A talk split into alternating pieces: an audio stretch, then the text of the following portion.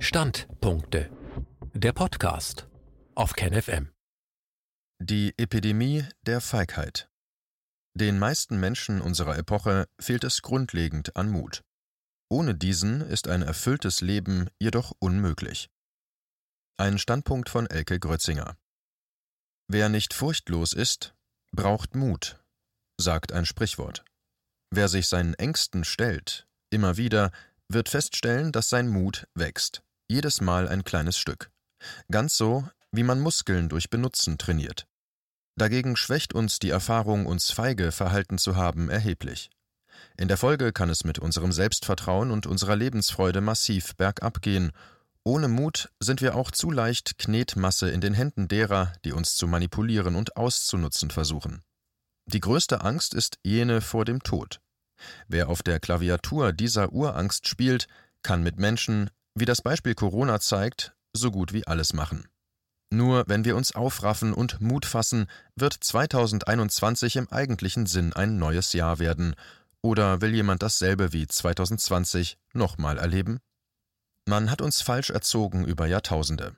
Man gab uns jede Menge Spielzeuge. Heute ist die Welt voller Spielzeuge, vor allem die Welt der Erwachsenen. Man gab uns Ablenkung, Drogen, falsche inhaltsleere Ideale. Man gab uns sogenannte Religionen, es waren Religionen der Macht und der Unterwerfung. Die angeblich aufgeklärte Menschheit ist von sich selbst überzeugt, keiner Religion anzuhängen, sondern der Vernunft zu vertrauen. Doch unsere Religion ist immer noch der Glaube an Macht und Unterwerfung, egal wie es heute genannt wird. Man gab uns Regeln, denen wir zu gehorchen hatten, und das tun wir immer noch. Hinterfragen und anzweifeln ist Sünde, nicht befolgen war und ist auch Sünde. Und noch heute, im 21. Jahrhundert, ist die halbe Weltbevölkerung für die sogenannten modernen Religionen sündig allein deshalb, weil sie weiblich ist. Wo bleibt hier die Vernunft dieser vernünftigen Gesellschaft? Wer sind wir eigentlich? Unsere Welt ist eine Welt voller unterwürfiger Feiglinge. Wir wurden über Jahrtausende dazu erzogen, sozialisiert.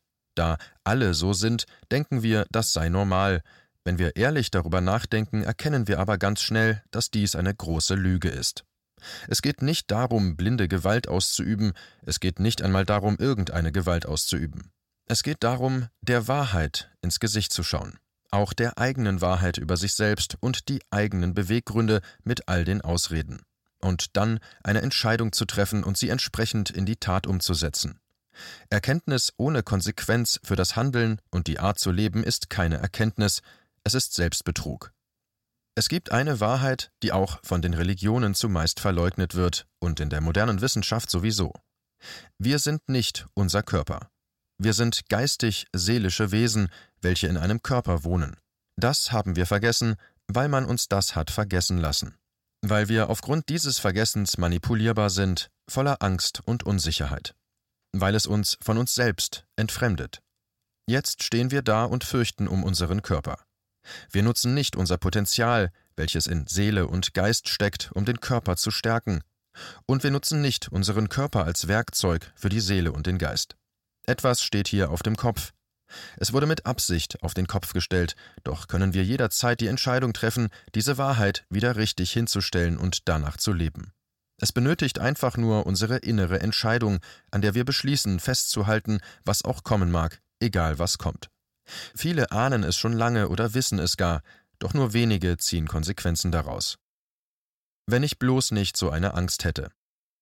In Angst verharren, ohne gegen sie anzuarbeiten, ohne zu üben, sie zu überwinden, ist auch eine Entscheidung. Angst ist dann eine ewige Ausrede vor sich selbst und vor anderen. Sie wird gerne anders genannt, zum Beispiel Besonnenheit, Vorsicht, Rücksicht, Friedfertigkeit, der Klügere gibt nach, Sanftmut oder gar spirituell erleuchtet, halte auch die linke Wange hin. Das ist eine Erhöhung der Feigheit, die einen selbst mitsamt seinen Lieben in Sklaverei treibt. In der Angst stecken zu bleiben heißt, sein Leben zu reduzieren und zusätzlich das Leben seiner Familie, seiner Kinder, seiner Mitmenschen. Das ist nicht, was Liebe ist. Angst ist immer Unfreiheit, Unterordnung, Illusion. Angst führt auf den Weg in die Sklaverei. Wo ist die Liebe? Wo ist die Liebe ohne diese ständige Ausrede? Wann leben wir endlich eine unbeschnittene, nicht reduzierte Liebe? Wo sind unsere Ideale? Wo ist die höchste Version, die wir von uns selbst haben? Sein ganzes inneres Potenzial anzustreben, es immer mehr ins Leben zu holen, nicht um darüber zu reden, sondern um es zu nutzen in der Tat, im Handeln. Das ist, was Liebe bedeutet. Liebe für sich selbst und seine Mitmenschen, sein Potenzial verkümmern zu lassen, sein Leben nicht zu leben, dem Leben auszuweichen mit einer Unzahl von Ausreden und somit seine Aufgabe für die Menschen und die Welt zu verweigern, das ist nicht Sanftmut, es ist nicht spirituell, es ist nicht Rücksichtnahme, es ist die absolute Lieblosigkeit. Es ist Verrat an sich selbst und an den Mitmenschen. Feigheit ist ein schlimmes und absolut beschämendes Gift. Wer einmal in seinem Leben in einer Situation feige war, und wir kennen das alle, der weiß, wie lange diese Erfahrung in einem selbst gärt und wühlt, wie diese Feigheit regelrecht an der eigenen Würde nagt, an der eigenen Ehre, jahrelang, unter Umständen jahrzehntelang. Über das Leben zu reden, ist nicht das gleiche wie das Leben zu leben. Das Leben zu leben bedeutet, das Leben zu leben, das einem selbst gehört, niemandem sonst. Das eigene Leben als Einheit von Körper, Seele und Geist. Nutze deine Macht. Unbesonnenheit ist nicht dasselbe wie Furchtlosigkeit. Furchtlosigkeit und Mut kommen aus der Erkenntnis von Wahrheit, verbunden mit Klugheit. Die Wahrheit darüber, wer wir selbst sind und sein wollen, die Wahrheit über die Jahrtausende währende Unterdrückung durch Machthaber. Macht hat der, dem Macht gegeben wird, die uns innereigene Macht als geistiges Wesen geben wir nur ab, wenn wir uns selbst verleugnen. In jedem Augenblick des Lebens, so auch jetzt, kann ein jeder die Entscheidung treffen, seine ihm gehörende Macht anzuwenden und in die eigene Verantwortung zu gehen. Verantwortung muss man nicht fürchten, warum auch?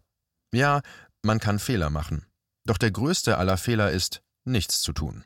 Das ist die eigentliche Sünde, wenn man so sagen will, die man sich selbst und damit auch seinen Mitmenschen antut. Wichtig ist zu wissen, dass die scheinbare Entmachtung nicht unser ewiges Schicksal sein muss. Wir können uns in jedem Moment entscheiden, ab jetzt anders zu leben, unseren Mut zu trainieren. Wir können endlich damit anfangen, die Tatsache unserer Geistnatur nicht nur zu wissen, sondern auch zu nähren, zu hegen, zu pflegen, sie gedeihen zu lassen, sie ins eigene Leben einzuladen. Ich bin nur halb so mutig, wie ich sein oder werden will, ich bin nur halb so mutig, wie ich sein könnte, weil ich mit diesem Mut geboren wurde, wie alle Menschen. Doch bin ich heute doppelt so mutig, wie ich einmal war. Anders ausgedrückt, ich bin schon halb so mutig, wie ich einmal sein werde, und ich werde täglich mutiger. Kann man sich das nicht einfach genau so vornehmen? Die Chance in dieser Zeit. Ob die Mehrheit der Mitmenschen, die nicht wissen wollen, noch erreichbar ist, irgendwann vielleicht, ich weiß es nicht. Doch gibt es viele Menschen, die die Wahrheit kennen, weil sie sie gesucht haben, weil sie ihr ins Gesicht geschaut haben, obwohl sie so hässlich ist und so grausam. Das war schon ein großer und mutiger Akt. Einige sitzen wie paralysiert vor diesem Schreckensbild, einige reden darüber seit Monaten, meist digital immer wieder, andere wiederum treibt es hoch, treibt es hinaus, sie werden laut, sie nennen ihren Namen, sie nennen die Wahrheit beim Namen und auch die Lüge, sie stehen zu sich, zu ihrer Wahrheit, zu ihrem Entschluss. Es sind vielleicht nicht alles furchtlose Menschen. Wer nicht furchtlos ist, braucht Mut und die Überzeugung, dass es jetzt nichts Wesentliches mehr zu verlieren, sondern nur noch zu gewinnen gibt. Manche sagen, lieber aufrecht sterben als auf Knien in Ketten leben. Manche sagen, man könne ihrem Körper schaden oder ihn töten, nicht jedoch ihren Geist. Wir sehen aktuell ganz deutlich, dass es uns nichts nützt, unseren Arsch retten zu wollen. Wir sehen, dass wir mit Stillhalten, nicht auffallen, mit alles richtig machen, mit Folgsamkeit, mit dem Warten auf einen Retter oder darauf, dass andere anfangen, nicht weiterkommen, sondern immer mehr Ketten sich um uns legen. Wir reden und reden und reden über das Übel dieser Ketten, wo ist die Konsequenz? Wo ist die Handlung? Allein, es fehlt der Mut? Er kommt nicht von selbst. Wir sind selbst für unseren Mut verantwortlich, für unsere Ideale, für unser Leben und das Leben derer, die schwächer sind als wir. Wir sind selbst verantwortlich für unsere Macht, für unsere Liebe. Wir sind selbst dafür verantwortlich, erwachsen zu werden. Krisen sind dazu da, daraus zu lernen und Konsequenzen zu ziehen. Ein neues Jahr hat begonnen. Wir entscheiden, wie dieses Jahr werden wird. Jeder Einzelne tut das, jeden Tag. Es sind nicht die anderen, auf die wir warten, dass sie irgendetwas beginnen mögen, dem wir uns anschließen könnten. Wir entscheiden über unsere Zukunft, wir wissen, was für uns vorgesehen wird. Das ist nicht, was wir wollen, es hat nichts mit Leben zu tun, nichts mit Freiheit, nichts mit Liebe, nichts mit Frieden. Wir werden das erleben, was wir zulassen, wir stimmen zu, indem wir etwas zulassen. Wann sagen wir eigentlich Nein? Wann tun wir öffentlich den Mund auf, ja, auch in unserer Familie, bei unseren Freunden? Wann handeln wir so, wie wir es eigentlich für richtig halten? Warum sagen und tun wir nicht das, was der Liebe entspricht, der Freiheit, der Würde? Warum fordern wir immer unsere Rechte und handeln nicht nach unserer Würde? Werden wir dieses neue Jahr genauso verbringen wie das alte? Werden wir im neuen Jahr dieselben sein wie im alten? Werden wir uns entwickeln, wachsen, unseren Idealen näher kommen? Werden wir weiter warten, bis einer es für uns richtet, oder werden wir es selbst tun? Werden wir diese Krise mit allem, was sie uns androht, einfach nur erleiden, oder werden wir sie ergreifen und die Geschenke annehmen, die ihre Überwindung mit sich bringt? Werden wir jetzt aufwachen und in Eigenverantwortung für unser Wohl und das Wohl unserer Mitmenschen aufstehen, stehen mit beiden Beinen fest auf dem Boden, aufrecht mit erhobenem Kopf und liebevollem Herzen? Werden wir es schaffen, unseren Verstand mit unserem Herzen zu verbinden? Überall da, wo ein Mensch es wagt, sich neu zu besinnen. Dort beginnt das neue Jahr.